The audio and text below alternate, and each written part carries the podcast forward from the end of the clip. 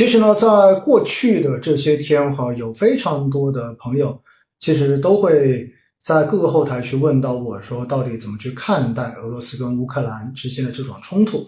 那我说呢，我不是国际关系的专家，所以要去分析这个事情未来的走向怎样，或者说去讲他们为什么会到今天这一步。那我想呢，我不是专家。那既然不是专家，就不去讲这种非我专业领域类的东西。但是呢，呃，在上周四的时候，如果大家有印象的话，哈，也就是这个战争爆发的第一天，那么当时呢，我们可以看到整个 A 股的表现是非常非常的弱。当天下跌的这个股票数又接近四千只，上涨的只有六百多只，那基本上呢，有点像之前情绪最差的那个表现。当天的话，我就直接在公众号上面，包括在喜马拉雅上面也有呃整理相关的这一个音频，也包括整理的文本，一直凸显的或者说我一直强调的一个观点就是，实际上呢，这种外围的黑天鹅事件。整体上来说，对于市场更多的是情绪上的这种打击，而不会是说对于基本面有根本性的这种改变。那当然呢，在那个过程中间也跟大家稍微提到了，就是到底在这种危机爆发之后，有可能会对哪些行业造成一定的影响。但是呢，当时并没有说的特别的细。那我想呢，今天哈，我们就在星空夜话里面，我们再花一点点的时间跟大家来。一个一个的梳理一下，就是到底这个危机爆发之后，有可能会影响到哪些行业的投资，而且呢，为什么会影响到这些投资？我们把这个前因后果，把这个逻辑的链条稍微的梳理一下。实际上呢，今天晚上所讲的这个内容哈，我今天已经讲第二遍了。为啥呢？因为今天上午的时候跟南都那一边有做一个连线，那么连线的主题其实也是讲到这样的一个话题。那我想呢，今天晚上我就跟星空夜话的所有的朋友们，我们一起再重新来聊一聊。那首先呢，我们必须要强调的就是哈，A 股本身的这种走势，跟俄罗斯跟乌克兰的这一个冲突的关系，直接的关系，它其实是不大的。我们首先必须要有一个这样的基本的认知，因为呢，整个 A 股的表现，它更多的体现的是中国国内的这些上市公司的一个整体的盈利状况。所以呢，说到底，A 股真正它被影响的这个最实质的东西还是国内的经济。因此呢，我觉得大家首先要有这样的一种认知。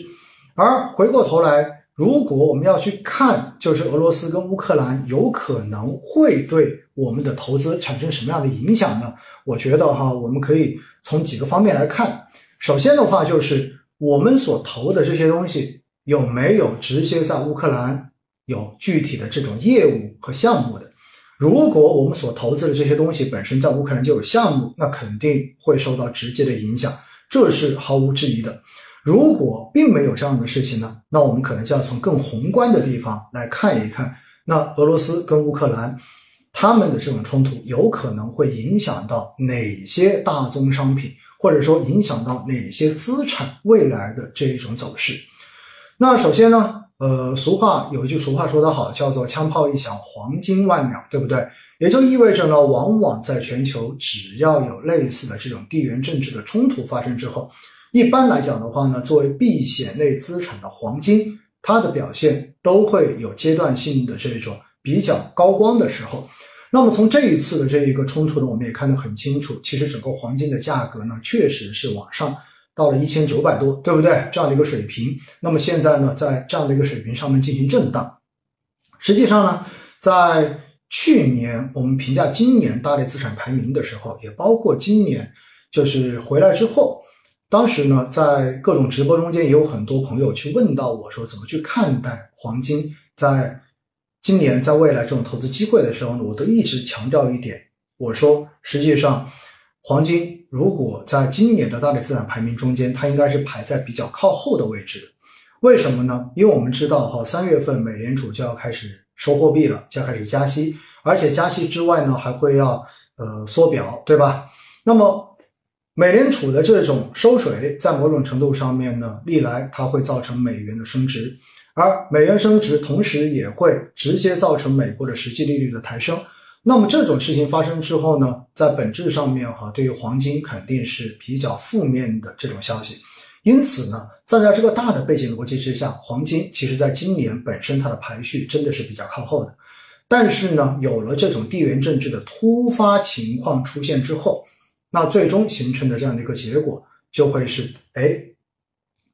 我们看到的就是黄金的价格出现了一定的扰动，对吧？这是非常明显的这样的一个情况。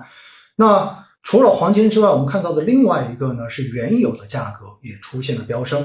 原油的价格呢，我们看到哈，已经飙到了一度飙到了一百美元一桶以上。那说到原油哈，如果大家对于星空液化就是跟的比较久的话，应该还有印象哈。其实星空液化最早的那一两期的时候，当时出来做，我当时开始做星空液化的直播的时候，刚刚好是当时原油最惨的时候，也就是一度出现了就是相关的这种原油挂钩产品出现了，呃，不但赚不到钱，把本金亏光，还要倒欠多少钱的这样的局面的时候。但是呢，此一时彼一时，现在整个原油的价格又已经飙到了天上，而且呢，我们也看到哈，当时特意给大家去科普过，就是目前市场上面跟踪原油商品的这一些 QDII 基金分别投的是什么东西。那么当时呢，给大家也在喜马拉雅上面有录几期关于原油基金的这种节目，我相信在那段时间有很多朋友也恶补了一下哈，但是呢。在过去的这一段时间，我们看到同样的是这些曾经让大家亏得一塌糊涂的原油基金，那么在场内出现了高达百分之二十以上的这种场内溢价，这又到了一个投机炒作到了一定疯狂程度的这样子的一个时点了。那为什么原油会涨？原油涨的这个逻辑其实非常的简单，因为俄罗斯本身。就是全球非常重要的一个原油的产地，而且的话呢，整个欧洲是俄罗斯的原油和天然气重要的一个市场。在整个欧洲，基本上我告诉大家一点，就是有超过百分之四十的这一种能源其实都是来源于俄罗斯。所以呢，当俄乌爆发冲突之后，我们看得非常的清楚，那么就是美国和欧洲。对俄罗斯出台了一系列更加严厉的这种制裁，那么这都会让全球对于未来整个能源市场、原材料市场、对于原油市场、包括天然气市场的这种未来的供给不足，都会产生非常明确的这种预期。所以呢，在这种情况之下，我们看到原油的价格也是一路的在往上飙升，而且更重要的是哈，因为我们知道，现在实际上俄罗斯并不是。跟乌克兰在冲突，更重要的是，俄罗斯其实现在是跟北约根本性的在进行冲突，所以在这种情况之下呢，我们看到哈，一度其实当时跟俄罗斯相对而言还比较友好的德国，也直接宣布暂停了北溪二号的这个项目，而北溪二号呢，实际上就是俄罗斯修出来的这一个天然气的传输管道，绕过乌克兰，直接向欧洲进行天然气的这种供给，那。连德国都已经宣布直接暂停这一个项目，这说明会发生什么事情？这说明欧洲会在这一块出现明显的能源的短缺，而能源短缺一在一出现之后，谁可以去补这个缺呢？哎，这个缺从哪里补起？这个缺从美国开始补。所以在这样的情况之下，实际上美国在过去这些年页岩油它的一个产量是不错的。一度的话呢，让美国在前些年的话变成了全球的这个原油，呃，原油产量的话排到了世界第一。但是呢，后面欧佩克的话通过呃联合俄罗斯来进行原油的这种抛售，把价格压到了更低的水平，低于了美国页岩油的这些厂商它的一个成本价。所以这样子的话呢，美国的一个原油产量的话才往下回落下去。那么现在。欧洲本身在制裁俄罗斯的这个过程中间，它一定会形成能源上面的这种短缺。那转头向美国去进行采购的话，那我们想想看看哈，从俄罗斯到欧洲这个物理距离会要更短一些，而且通过管道的这种传输，不管是原油还是天然气，它的成本肯定要低很多。而如果转向美国进行采购的话，相对而言，它可能要通过海运，对吗？它的这种运输成本以及本身美国的这个生产成本就会要更高一些。因此呢，这就意味着实际上欧洲将会要承受更高的能源价格。那承受更高的能源价格，意味着会导致什么样的事情发生？会导致欧洲地区的 CPI 会变得更高一些，也就意味着欧洲地区的这一个通胀率很有可能会变得更高。而当欧洲的通胀率变得更高，回过头来会导致什么？那我们知道，实际上哈，在过去的这两年的时间，因为疫情对于全球经济所造成的这种损害是显而易见的。而且呢，在奥密克戎现在还在肆虐的这个阶段，虽然欧洲跟美国都已经慢慢的选择了躺平，选择要放开国门，但是呢，不可否认的是，他们的经济仍然处在一个艰难复苏的这样的一个过程中间。尤其是欧洲，相比美国，可能它的这个复苏的难度可能还会更大一些。那么，本身在经济还处在复苏期的时候，突然之间能源的价格又往上出现了这种推升，那么意味着。欧洲乃至全球的整体经济的复苏的这个预期，有可能会变得更难一些。这会导致全球的资产、全球的资本对于经济的这种信心，有可能会变得更弱一些。这会导致什么？这会导致最后对于市场、对于资本市场的未来信心，也会相对而言会变得更弱一些。所以呢，当战争爆发之后，全球资本市场最集中的一个反应就是风险偏好在急剧的下降，因此呢，我们看到在上周的某几个交易日，出现了全球的这个股市都出现了这样子的跳水，出现了下滑。当然，有很多会说了，那为什么好像最后看美股的话，好像还收回去了，还涨回去了，对不对？实际上，在整个全球的一个视野里面，哈，大家想想看，如果欧洲有战事。并且这个战事有可能还会延续下去，有可能没有那么快结束的话，那么这个时候我们看到的一个直接的结果是乌克兰的难民，然后再向周边的国家进行逃跑，对不对？那除了难民在逃之外，另外有一个东西也会逃，这个东西就是钱，就是资本。所以的话呢，在这样的情况之下哈，如果欧洲未来经济复苏的这个前景被大家更加的看弱的话，那是不是意味着很多的资本也会选择从欧洲撤出，去寻找更具有安全感或者寻找经济相对而言更有确定性发展机会的这样子的地方呢？一定是这样的一个逻辑，对吗？所以钱会去找避险的地方。那么钱找避险的地方去哪里？那么一方面刚才说过了，他可以选择买黄金，这是没错的。但是黄金，我们说了，你真正要真正的来赚到钱，这是很难的一件事情。所以到最后，他是要找一个市场去。那么市场去哪里？以过往的数据来看，每一次全球发生这样子的局部战争冲突的时候呢，相对而言，美股跟美元啊，应该说是美元跟美债的表现都会比较的突出一点点。也就意味着，美国作为全球最重要的。一个经济体最大的一个经济体最强的国家，那么相对而言，全球各个国家对于它的这一种信用还是比较有信心的。所以呢，美元往往会在这种冲突爆发的时候出现美元的升值。而另外一块呢，我们也看到，就是美债的收益率可能也会明显的出现下降。美债收益率下降，利率下降，哈，它的收益率会上升。那为什么会出现这样的情况？因为买美国国债，在全球看来的话，这是一类避险类资产。所以，当更多的钱去买美国国债的时候，那么相对而言呢，美这个债券的利率哈就可以往下降，对不对？利率往下降之后，它的整个的收益率肯定就会变得更好一些。因此呢，在这样的情况之下呢，我们就说，实际上美国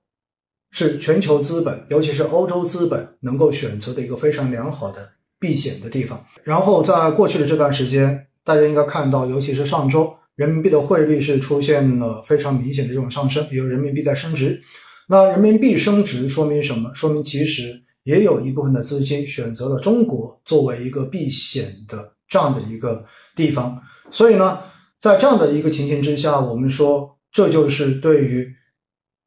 资金的这种流向，我们也可以去判断出到底什么地方的机会可能会显得更多一些。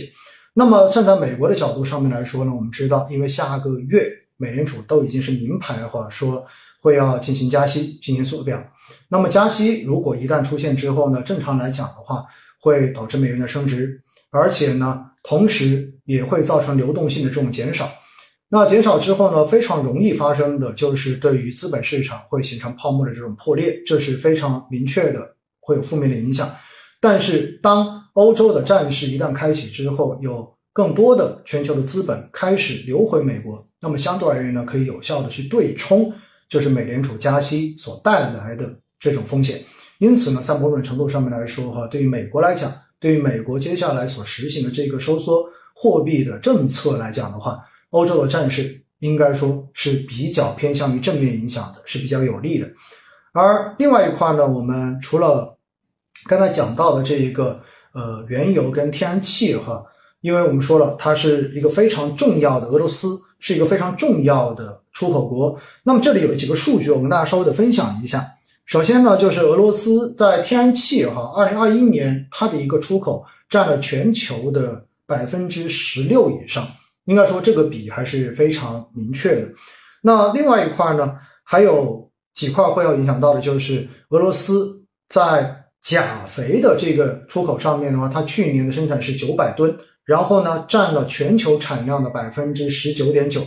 所以我们可以看到哈，如果当俄罗斯受到西方的这种制裁没有办法把这些产品有效的去进行对外贸易的话，那么有可能将会影响到化肥以及原材料的整体的这种价格。那么这进而会影响到什么？进而有可能会影响到全球原材料的整个的一个这种供应的影响。那另外一块呢？呃，俄罗斯跟乌克兰是非常重要的农业的一个产地。那我这边也告诉大家的话，就是。俄罗斯的小麦及其产品的话呢，大概占到了全球它的一个出口占到了全球的百分之十六点九，而乌克兰的这个小麦呢占了百分之十一点七，也就意味着这两个国家在全球小麦的出口中间的一个占比的话呢，已经达到了百分之二十八左右的这样的一个水平，占比非常的高。另外还包括大麦、黑麦、玉米等等，乌克兰的一个玉米哈。在全球的出口中间的占比是百分之十七点六，因此呢，俄乌之间的冲突对于未来全球的这个粮食的价格也会形成比较明显的干扰。这一点的话呢，其实从过去的这一段时间，大宗商品的这种期货价格已经看得非常非常的清楚了。而且还有一个影响，可能大家是没有太多去关注的，那么就是什么呢？俄罗斯跟乌克兰是全球非常重要的半导体的原材料出口国。那美国哈使用的半导体级的这一个奶气，然后呢超过百分之九十全部都是从乌克兰进口的。另外呢，包括呃它使用的这一个钯，百分之三十五的话是从俄罗斯进口的。所以当这个战事一起，不管是乌克兰本身这个交战双方。然后受战争影响造成这个供应的这种减少，还是说西方对于俄罗斯的这种制裁，最后导致它有很多的原材料没有办法像以前一样提供足量的出口，到最后都会对于全球的半导体产业链，尤其是对于这一种价格原材料的这种价格形成直接的影响。那么回过头来讲完是以上的最大的几点哈，第一是原材料、原料对吧？能源。第二块的话呢，讲到的是农产品；第三块讲到的是对于半导体这一块的一个影响。那么这三块东西的话，如果我们梳理一下，我们就可以来看一看这些到底对我们所投资的基金有没有更多的这种负面的影响。首先，如果你现在买的是商品类的基金，比如说原油基金或者是黄金类的基金，那么这个时候呢，如果你早就持有的话，相信。在过去的这段时间已经有不错的盈利了，对吗？但是我会看到有很多的朋友经常问到的这个话题是：老师，现在我去买黄金 OK 吗？老师，现在原油还能够再追吗？说实话哈，我只能告诉你，原油跟黄金的这个价格，如果当危机持续发酵到达顶点的那一刻，就是当这个危机爆一直发酵到顶点到最坏的那一刻的时候。那么就是原油跟黄金这两类大宗商品的价格见顶的时候，只要当危机开始过了那个最危险的时候，过了那个最黑暗的时候，开始有所缓解，那么这两样东西的价格肯定会应声而跌。所以的话呢，大家如果要问我现在该不该去买原油，该不该去买黄金，其实就是说你自己认为这个危机是否还会继续发酵下去，未来是不是还会有比现在局面更糟的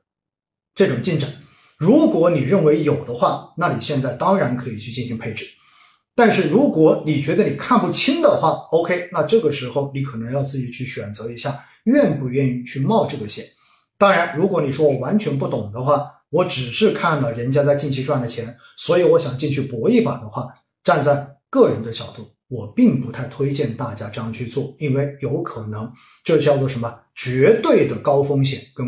高收益，可能是这样的一个局面。因此呢，大家可能要自己去衡量一下。